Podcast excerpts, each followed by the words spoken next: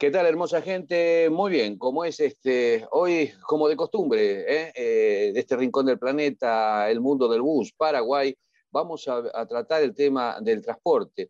¿Cómo fue, cómo está yendo y cuál es este, el, futuro inmediato que nos está esperando?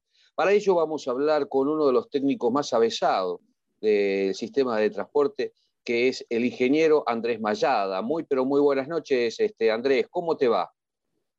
Muy bien, buenas noches para todos. Siempre feliz de poder compartir eh, el tema que, es tan importante, tan trascendente y, tan transversal para todas las actividades. Entonces, eh, analizar, ver y, creo que, desde, desde un comienzo a esta parte eh, fuimos colaborando con este proceso desde el mundo del bus y, trabajando y llegando a etapas importantes como la que llegamos hasta el día de hoy. Ajá. Vos sabés que como es este, eh, realmente el tema del transporte no es un tema menor, no es un tema menor. Eh, todos los países con este tema de la pandemia ha desajustado un poco las economías de los distintos países y la mayoría de los países del planeta, como es este, eh, Mm, subvencionan, subvencionan el, sistema de transporte que tienen. Ahora bien, como es este, eh, Paraguay eh, es parte también de esa problemática. Eh, veníamos atrasados, ustedes se pusieron a trabajar con el tema del billetaje electrónico y la tarifa técnica, que eso era lo principal, era lo que faltaba, veníamos muy atrasados con eso. ¿Cómo estamos hoy por hoy en, líneas generales con el transporte este, eh, para que el usuario lo vaya entendiendo mejor cómo, cuáles fueron los trabajos que se hacen y a dónde apuntan, ¿verdad? Bueno, haciendo un resumen rápido, nosotros arrancamos ya casi unos seis, siete meses atrás con una crisis muy grande, con los aumentos sucesivos del precio del gasoil en la que evidentemente la tarifa eh, cobrada por las empresas de transportes no daban para poder eh, prestar el servicio que la ciudadanía eh, lo requería y lo requiere. Entonces se tenía que hacer algo importante y se conformó la mesa del Consejo Interinstitucional con el Ministerio de Hacienda, Industria y Comercio, Secretaría Técnica de Planificación, Ministerio de Obras Públicas, Viceministerio de Transporte, eh, los representantes de, de, de, la, de, los empresarios. Y fue una, una mesa, eh, como, como, como no podía ser diferente, con muchas dificultades porque teníamos que consensuar conceptos, criterios y también el entendimiento de lo que era el sistema en sí ya que veníamos de premisas muy eh, irreales, desfasadas de la realidad, como por ejemplo eh, la cantidad de pasajeros que ya no correspondía luego, antes de la pandemia. Con la pandemia eh, se agudizó, dado que las limitaciones de la cantidad de pasajeros que se tenían que transportar hacía con que la recaudación no, no, no permitiese con que se tuviese un servicio de acuerdo con lo que se necesitaba y, se agudizó bastante porque las empresas entraron en una debacle tremenda. Ah, eh, cuando eh, puedo, puedo, puedo eh, hacerte una, una pregunta que, que, esto lo tiene que tener claro la gente. antes de esta etapa, que se conformara esta mesa y demás, el sector transporte era subvencionado, la tarifa era subvencionada por el Estado o este, eh, el costo de, lo que demanda el servicio lo pagaba cada usuario con su pasaje? Bueno, eh, tenemos dos tipos de servicios, el servicio, convencional y el servicio diferencial. El diferencial es la que tiene en los buses más nuevos, climatizados, evidentemente más caros, consecuentemente la tarifa también más cara. El subsidio para el sistema convencional eh, estaba en 55 guaraníes. O sea, la, la, tarifa técnica de la planilla anterior arrojaba de que eh, la tarifa técnica era 2.355, 2.300 pagaba el, el usuario en ese momento y 55 guaraníes el subsidio. Y en lo que era el diferencial, el pasaje era, eh, el pasajero pagaba eh, 3.400 y la tarifa técnica estaba en 3.800 más o menos. Había una diferencia de 400 guaraníes subvencionados por, por, por el Estado. Solo que ese, ese subsidio se venía dando de acuerdo con un parque establecido por el viceministerio y con la pandemia sucedió de que se continuaba pagando de acuerdo con los cálculos anteriores, pero la disminución del parque fue al 50% y se continuaba eh, pagando como si el 100% estuviese operando y se continuase con el 100% de los pasajeros, lo cual no era real. En porcentajes, este, Andrés, eh, ¿qué sería mm. eh, más o menos en porcentaje? ¿Qué pagaban? ¿Un 25%, un 20% el Estado? No, en, en el caso, imagínate vos, te estoy diciendo, de 2.355, 55 es ínfimo, o sea, un porcentaje muy bajo. De 3.800, de 3.800, 400 guaraníes es un porcentaje bajísimo, O sea que estamos hablando de un 5%. Máximo, ¿verdad? Eso era en su momento.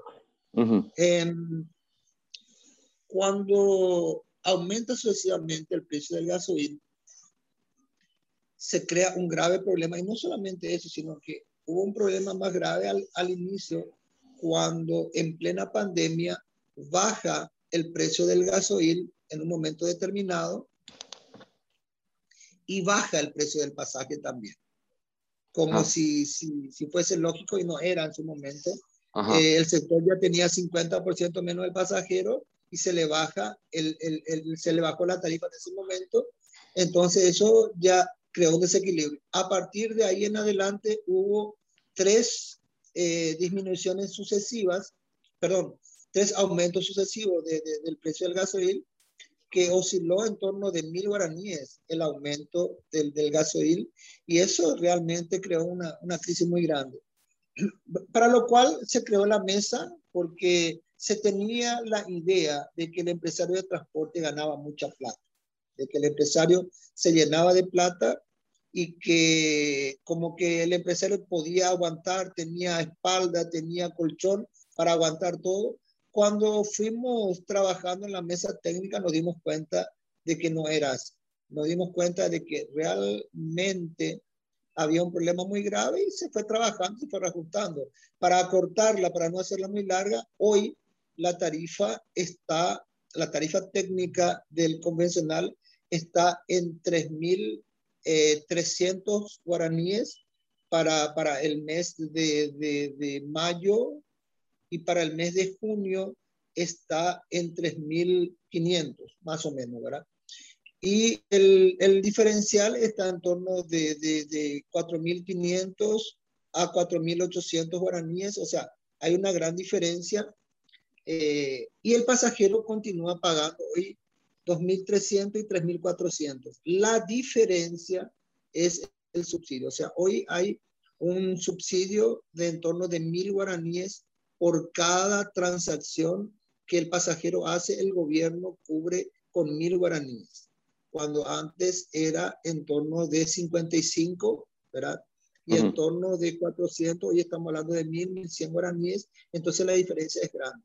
Eso todavía no representa el total porque por un acuerdo entre las partes, los porcentajes de depreciación y remuneración de capital solamente se incluyen en un 50% y a partir de septiembre se va a cargar el 100%. O sea, esto va a aumentar más todavía y también no está contemplado en el cálculo aún la rentabilidad empresarial, el porcentaje que tendría que aparecer entonces, esto eh, va a tener una diferencia mayor. En este momento, esta tarifa que se tiene es para salvar un momento muy, muy difícil y muy crítico en el que había llegado el sistema, evidentemente complicando todo para el, para el, para el, para el pasajero. y se, se recurrió a esto como una forma de poder salir de la situación tan grave. la, la, cuestión numérica, la cuestión técnica, la cuestión del trabajo de la mesa del consejo, muy bien, pero el problema que se tiene y se tuvo y se tiene es que se atrasó demasiado el pago. Entonces, por más que numéricamente, eh, técnicamente, legalmente y políticamente ya se haya resuelto en cierta forma o parcialmente o en gran medida lo referente a la cuestión tarifaria, eso no se reflejaba todavía en el ingreso en las empresas. Las empresas continuaron y continúan prácticamente hasta hoy con un problema grave de que visualizan la luz en el fondo del túnel. Antes estábamos en, una, en un callejón sin salida, hoy ya estamos en un túnel con una luz muy interesante, pero esa luz se ve más o menos para dentro de tres o cuatro o cinco meses cuando el, el, el Estado pueda ir cubriendo realmente eh, lo atrasado, porque en, entre ayer y hoy se están pagando lo, lo, correspondiente a abril y mayo, o sea, estamos bastante atrasaditos. Junio y julio ya se aprobó, pero tiene que salir el decreto. Después del decreto lleva más o menos un mes, o sea, lo de junio, julio se estaría pagando allá por septiembre, entre octubre más o menos. O sea, yo te lo digo así de que esta cuestión de la, de la crisis de financiera de las empresas seguramente van a comenzar a tener un funcionamiento, digamos, relativamente normal para fin del año 2021, comienzo del año 2022, enero, febrero, marzo, por ahí recién vamos a poder eh, tocar, ¿verdad? Tierra, pisar y estar firme y poder a partir de ahí construir realmente un sistema que pueda tener las condiciones de que se pueda dar el servicio que el pasajero eh, lo requiere. Eso es bueno en el sentido de que ahora tenemos un norte, tenemos, eh, repito, una luz delante nuestro y las empresas evidentemente tratan de tener el máximo de paciencia, pero siempre con grandes crisis, repito, con una, con una expectativa y con una esperanza y ya con cuestiones eh, reales, documentales por decreto y por, con un trabajo transparente eh, a través de los números que proporcionan el sistema de billetaje y también con informaciones concretas que se obtienen de las empresas, porque por un lado se manejan las cuestiones paramétricas, pero por otro lado hay que tener cómo están funcionando las empresas internamente, que es muy importante y esos datos no se contaban, ahora sí se está trabajando bastante con eso, o sea, eh, la cantidad del parque, la edad del parque, cuánto se compraron, por cuánto se compraron, cuál es el precio eh, y cuánto se paga de interés por los préstamos. Eso son unas cuestiones que se trabajaron muy detalladamente y consensuadamente. Eso es muy bueno. También eh, es bueno, también es bueno decir de que la cantidad de pasajeros desde hace tres meses, mes a mes, vienen aumentando de una forma bastante interesante y eso, eso, eso también eh, hace que haya una expectativa eh, fantástica, pero repito, tenemos todavía un techo de carencia hasta que podamos eh, regularizar todo el sistema en términos de, de, los pagos de los subsidios para que esto funcione. Yo estimo enero, febrero, marzo estarían en un estado, vamos a decirle, normal, en la que a partir de ahí, mes a mes, los ingresos permitan realmente el funcionamiento ideal del sistema. a ver si me equivoco, mm, me pongo en calidad de usuario, eh, que no entiendo de transporte, y lo que eh, te escucho a vos, me estás diciendo de que eh, por culpa de, de, una tarifa que es baja, por una, este, eh, eh, el Estado al no hacerse presente, no apoyar al sector como lo hacen otros países, hay países que como es este, tienen el, el 100% como es de subsidio, este, otros el 70, el 60, el 50, pero están ahí. O sea, a los efectos que la intención es que las empresas operen sin el problema de estar, eh, llevarle al usuario, al pueblo, como es este, el elevado costo que tiene el sistema de transporte. Ahora bien, yo como eh, usuario estoy entendiendo, Andrés, que tú me dices que las empresas cayeron tanto por falta de divisas, por la baja de, como es, por el poco presupuesto que tienen y la baja de pasajeros, que este, no podían arreglar sus buses, este, eh, eh, había pocos buses, en vez de salir 10 salían 3, eh, y que me supongo que hasta inclusive el, inclusive el mantenimiento era como es atroz. ¿Es así la cosa? Sí, lo que, lo que cambia hoy es que en esas condiciones las empresas no tenían ni siquiera la posibilidad de recurrir a algún tipo de financiación.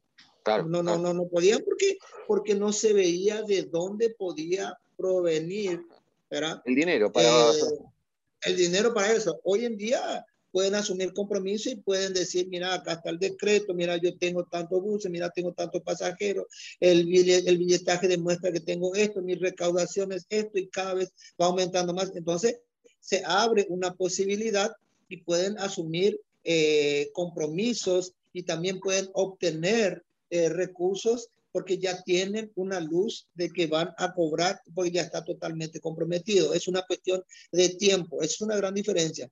Y e, eso que, que, posibilitó de que haya más unidades en, en, en, en, servicio, que haya más pasajeros en el sistema, eh, el tema de la disminución de la cantidad de, de, de, de, contaminación, si se le puede llamar así, de, la cuestión de, del COVID también ayuda muchísimo. Eh, se tiene, se visualiza de que ya van a haber aulas presenciales, hay mucho más movimiento, el tránsito prácticamente ya está en un 100%, el transporte público es más lento en su recuperación, pero estamos yendo por buen camino.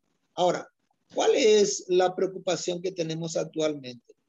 las fases de trabajo eran en un comienzo algo urgente para oxigenar el sistema, por eso se creó el adelanto en concepto de gasoil a las empresas que vino a paliar un poco, ¿verdad? Eh, la situación calamitosa en la que se encontraban. Ahora, esta semana, están comenzando a cobrar lo atrasado, eh, repito, de abril y mayo. Eso va a ayudar.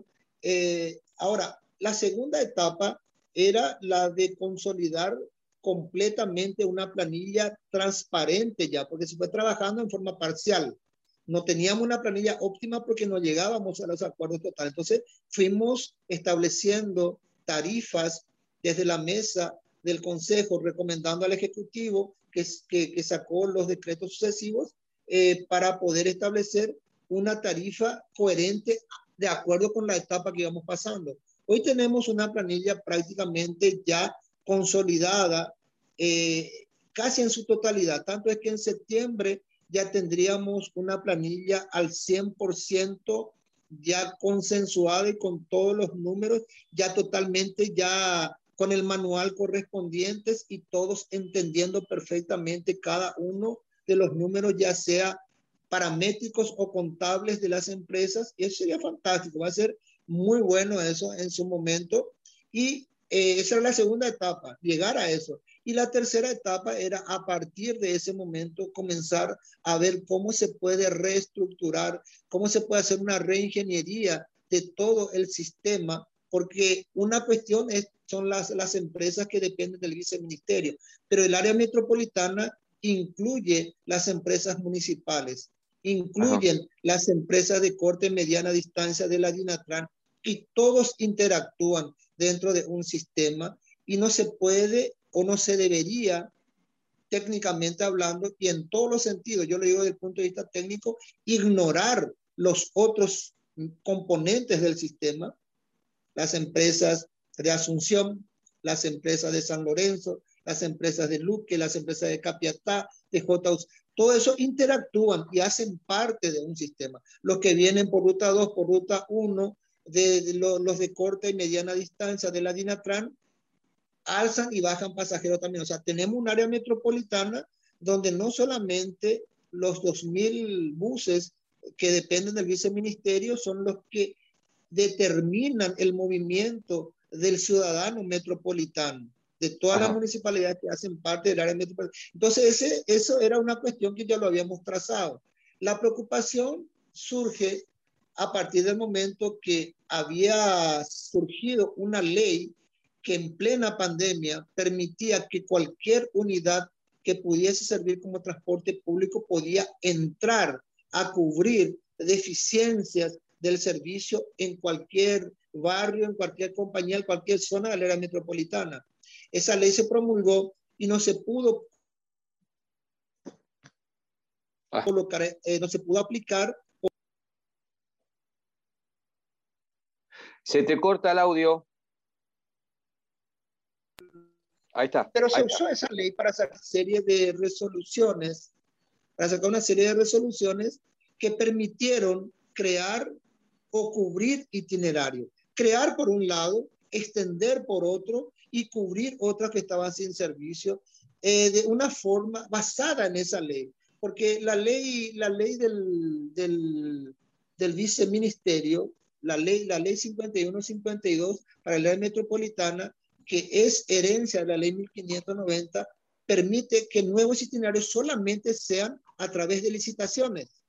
Entonces, ahora estamos en un momento de recreo, de recreo de itinerarios. O sea, se están dando itinerarios aquí, allá, aquí, allá. Claro que tiene una, una limitación, que esas unidades que están circulando por itinerarios nuevos tienen que ser dentro de los 2.000 que están previstos dentro del viceministerio. Eso hay que decirlo. De todas formas, crea zozobra porque de un día a otro, de un día a otro van apareciendo nuevos permisos sin que se haya socializado previamente, ofertado para el que pueda también entrar y decir yo estoy interesado. No, ya sale automáticamente salen itinerarios para empresas determinadas en lugares determinados. Eso crea un poco bastante incomodidad, pero como el, el, el objetivo mayor siempre es la de consolidar la tarifa técnica y el cobro del subsidio, porque las empresas están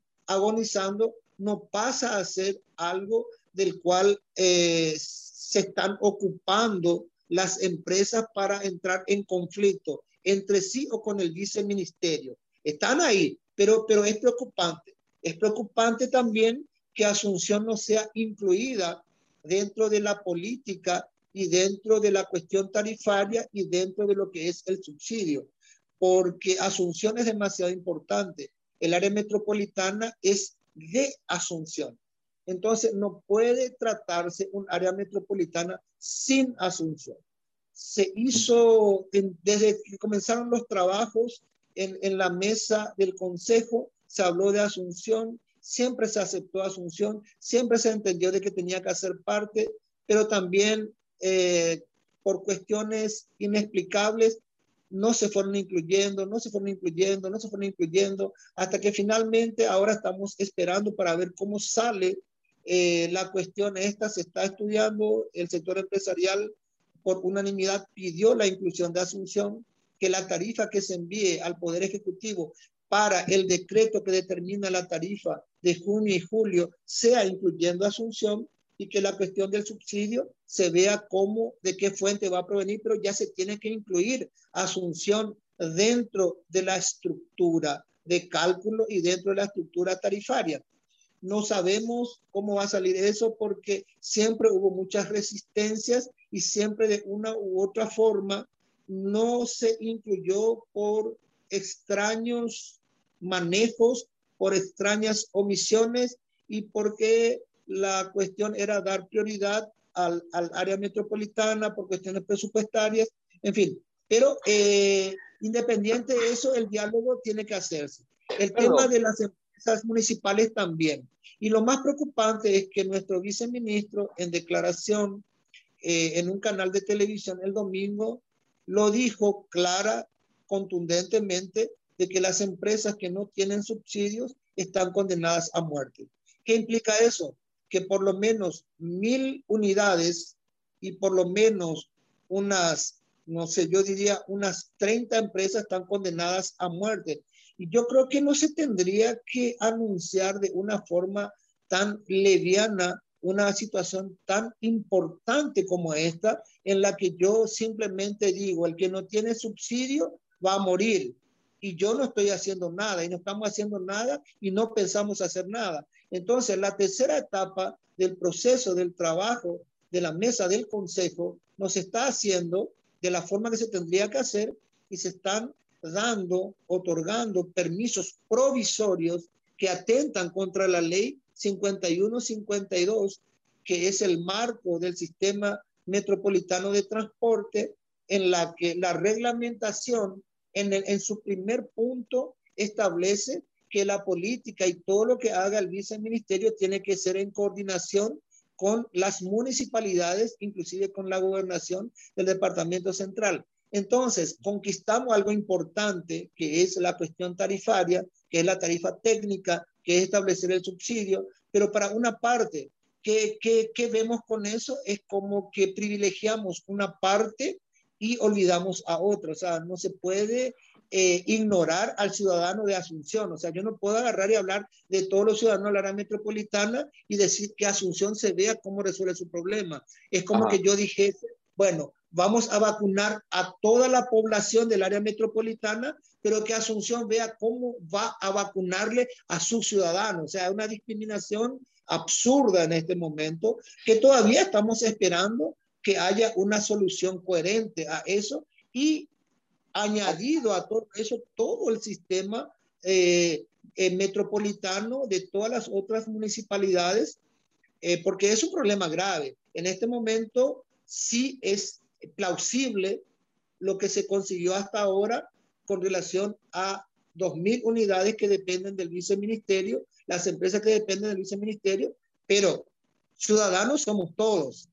Andrés, ¿cómo es? Asunción, Vos no me vas a dejar mentir, en, la época, en el 92, en el proyecto COMI, eh, se ha trabajado no solamente con la municipalidad de Asunción, sino con el resto de los municipios y de la gobernación inclusive. Eh, o sea, estamos hablando, y esto no es un tema menor, ¿eh? este, quiero poner cotejar, cotejar época por época. Por ejemplo, en aquella época este, eh, eh, recién la, democracia era este, incipiente, ya empezábamos como es a movernos eh, en, democracia, no, no, no teníamos tanto ejercicio como ahora. Ahora veo que hay más distancias de entes con entes. pluralidad. Especialmente cuando somos de banderas políticas distintas. O sea, ¿eso no es un vicio que habría que erradicar? Mira, yo te voy a decir una cosa, los estudios que son realmente importantes eh, para el sistema de la área metropolitana, el proyecto COMI, el plan Z. Fíjate vos que es interesante hablar del plan Z, porque el plan Z, el plan Z lo, lo llevó adelante la municipalidad de Asunción. Fue un proyecto que, que, lo, que lo llevó adelante la municipalidad de Asunción pero es el estudio más importante que tenemos para todo el área metropolitana de Asunción y es el referencial más importante que tenemos hasta hoy. Y se hizo el estudio de toda el área metropolitana y que, quien comandó y quien llevó adelante y quien pagó por esos estudios fue la Municipalidad de Asunción. Sí. El proyecto involucró todo el sistema del área metropolitana de Asunción. Eh, y Asunción, evidentemente, y todos los otros municipios. Entonces, eh, no se puede conseguir que estemos trabajando aisladamente una parte. Entonces, como que tengamos un hospital, ¿cierto? Y una parte del hospital estemos cuidando de unos pacientes y digamos, estos son los pacientes que vamos a cuidar y los otros vamos a ver qué pasa. Y en realidad, la otra parte del hospital que no tiene la atención, los pacientes van a morir. Es algo absurdo.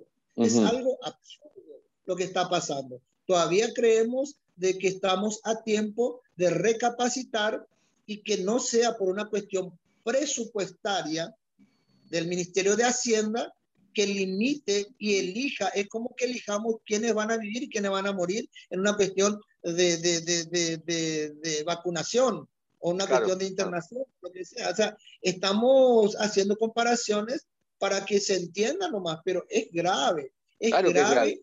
Esto es evidente que, de pronto la gente del Estado va a tener que aprender cómo es lo que, cómo es este, eh, administran el Estado, van a tener que aprender a que como es el Estado está este, bancado y sus sueldos igual por el ciudadano, por el ciudadano en general, y por lo tanto tienen que trabajar para esa ciudadanía. Y si se cae una empresa, van, eh, como es, eh, eh, va a decaer los empleos, van a decaer las fuentes, o sea, laborales y el ritmo, el ritmo que un país necesita para generar este, nuevas, nuevas este, posibilidades ¿no? comerciales. las posibilidades que se podría estar pensando, que se tiene en mente, que tiene que estar basado en estudios y en números, sería que las 2.000 unidades aumenten los que son permisionarios del viceministerio y cubran todo lo que es el área metropolitana, lo cual me parece que estamos eh, especulando con una posibilidad que bordea lo imposible. Eh, pretender que, que todo el sistema dependiente del viceministerio cubra toda el área metropolitana, incluyendo todos los servicios municipales, incluyendo los servicios de corta distancia, ¿verdad? Que, prestan el servicio metropolitano es algo que en este momento es impensable, porque eh, se tendría que igual no más luego incorporar por lo menos más 800 a 900 unidades eh, que en este momento ya están. Entonces la cuestión es usar lo que ya tenemos de una forma racional, haciendo integraciones operativas y estudiando de una forma numérica esto y no simplemente probando a ver en qué va a dar las, los experimentos que vamos haciendo de nuevos itinerarios, pero hay, hay, hay, hay, problemas reales, o sea, los barrios, las compañías, los caminos por donde circulan los internos tienen características muy peculiares que necesitan ese tipo de unidades que circulan ahí, o sea, es impensable pensar que una unidad de 120 mil dólares esté circulando por las compañías y barrios de Ñembú, de Capiatá, de J. Augusto Saldívar, porque tienen sus propias características. Entonces, ¿qué se tiene que hacer? Utilizar lo que ya está siendo, eh, lo que está prestando servicio, que está dando resultado en cierta forma, y hoy tenemos un problema tarifario. Entonces, y una, una cuestión de un problema de subsidio. Y huir simplemente a eso y decir que el que no cobra va a morir, eh, estamos a muy poco tiempo de una crisis gravísima para el pasajero. Mm. Acá el problema es que se, se lleva hacia el lado empresarial. La empresa es una consecuencia del servicio o está para el servicio o viene por el servicio que presta. Entonces, eh, el, el, el, punto central, el punto, eh, el centro de gravedad acá es el pasajero cuando lo vemos estrictamente desde el punto de vista de las empresas, hay una equivocación muy grande, porque acá lo que hay que priorizar son los pasajeros, y acá lo que van a terminar sufriendo las consecuencias son los pasajeros. Cuando se comienza a ver el subsidio como una cuestión estrictamente empresarial, hay una equivocación muy grande, porque el subsidio es para el pasajero, no para la empresa. Si bien la empresa recibe la remuneración, la remuneración lo recibe por cada pasajero que hizo su validación a través del billetaje electrónico que está constatado. Entonces, acá hay una, una tergiversación tremenda de hacer creer y de entender de que el subsidio es beneficio para las empresas. Las empresas simplemente cobran la diferencia de lo que tendría que pagar el pasajero porque el gobierno decidió mantener la tarifa al pasajero. O sea, hay que llamar las cosas por su nombre y a eh, partir de ahí ver que se construye. Si el gobierno, por ejemplo, no pone la platita, evidentemente hay que alzar el precio del pasaje. Eso está entendido. Ahora contame, esto lo vamos a tener, me, estuviste diciendo que para recién, como es para enero, febrero, como es este, eh, las empresas se van a acomodar económicamente esto redunda eh, eh, eh, en qué en la vista del servicio que se está ofreciendo. ¿En qué vamos a tener más buses? van a, van a poder levantar todos los buses porque van a tener el capital, van a tener la financiación requerida y evidentemente la cantidad de pasajeros va a ir aumentando. Entonces yo, yo, yo hablo de, de ambos factores. El factor de la recuperación del parque ocioso que está hoy parado por falta de recursos, que van a ir, van a ir levantándose, va a haber una oferta mayor de, de, de, del servicio y una demanda que está aumentando y está, eh, se, ve, se ve numéricamente eh, mes a mes a través de los datos que estamos teniendo del billetaje y de que las propias empresas así lo manifiestan. Entonces, a eso vamos. Estamos apuntando a que, por un lado, el subsidio va a llegar, va a llegar mes a mes, como no está sucediendo ahora, hay un cuatro o cinco meses de atraso. las empresas van a poder contar con sus unidades porque van a tener flujo de capital para el efecto y también eh, porque la cantidad de pasajeros va a ir aumentando y entonces creemos que este segundo semestre que se inicia eh, para fines eh, académicos ya va a ser muy importante y nos estamos perfilando. La preocupación que tenemos es que es solamente para una parte del sistema del transporte y hay otra parte que está ignorada y que está sentenciada, según el viceministro, a morir. Esa es la parte complicada. Ahora bien, de todas maneras, como es este, eh, sí, ahí hay que tener un poquito más de cintura política, ¿verdad? No, no técnica. Eh, eh, ahí los entes van a tener que trabajar como es este, entre sí para ponerse de acuerdo, a ver cómo este, se logra categorizar y, y, poner en valor a todo el sistema de transporte. hoy está todo globalizado, ¿eh? porque la tecnología así lo indica. O fíjate, hoy la gente, el público necesita, como es este, manejar sus tiempos por una cuestión laboral, por una cuestión de compromiso, de una nueva forma de, de vida, de convivencia, necesita manejar sus tiempos. Entonces, que cada vez, cada día que pasa los tiempos nuestros, fíjate que son más cortos, ¿eh? de distancia, ir para acá, de un lado para el otro. O sea, el transporte eh, agiliza las masas en su movimiento. Ahora, ese criterio, si lo tenemos bien puesto, evidentemente, cada empresa, o sea, área metropolitana con la gente, o sea, eh, las empresas del viceministerio con las de municipalidades y con la DINATRAN, también tienen que combinar, porque en un momento dado yo quiero ver una aplicación, el horario que tengo de un bus desconcuerda con el otro. En este espero cinco minutos y en el otro espero tres horas. ¿Verdad? El tema acá es, eh, como siempre yo sostengo y lo mantengo, es que cuando uno expone un problema, también tiene que sugerir por lo menos remotamente una solución con relación al problema que se está planteando. ¿verdad? Exacto. Yo sugiero, y creo que es bastante de sentido común, y aparte legal porque la ley del billetaje ya está totalmente vigente, no solamente para el área metropolitana de Asunción, sino es una ley nacional y tiene su tiempo. Y según tengo entendido, que me, que me, que me, que me lo cambien los abogados y los que son expertos en la ley al respecto del transporte, vence en este octubre del año 2021 para que eso ya se extienda a nivel nacional, es obligatorio. Entonces, lo que yo creo que lo más inteligente sería ya iniciar un proceso de que todas las empresas municipales y dependientes de la DINATRAN que operan en el área metropolitana cuenten con el billetaje. ¿Por qué? Porque es algo que ya es obligatorio, es por ley. Y una vez que nosotros tengamos los datos de todas las empresas, evidentemente se facilita la planificación y la toma de decisiones.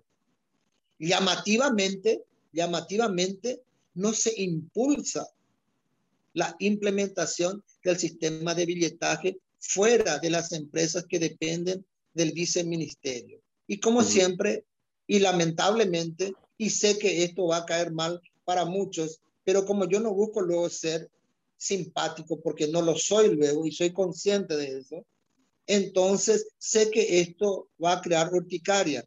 Pero lo repito, llamativamente no se impulsa la implementación del sistema del billetaje para las otras empresas que no son dependientes del viceministerio, lo cual vendría a ser un factor determinante para poder ordenar todo el sistema metropolitano a través de que vos podés tener centralizado todas las informaciones y todos los parámetros de buses operando, itinerarios, kilometraje, consumo de combustible y cuál sería la mejor posibilidad de integrar todo el sistema, racionalizarlo y hacer una reingeniería.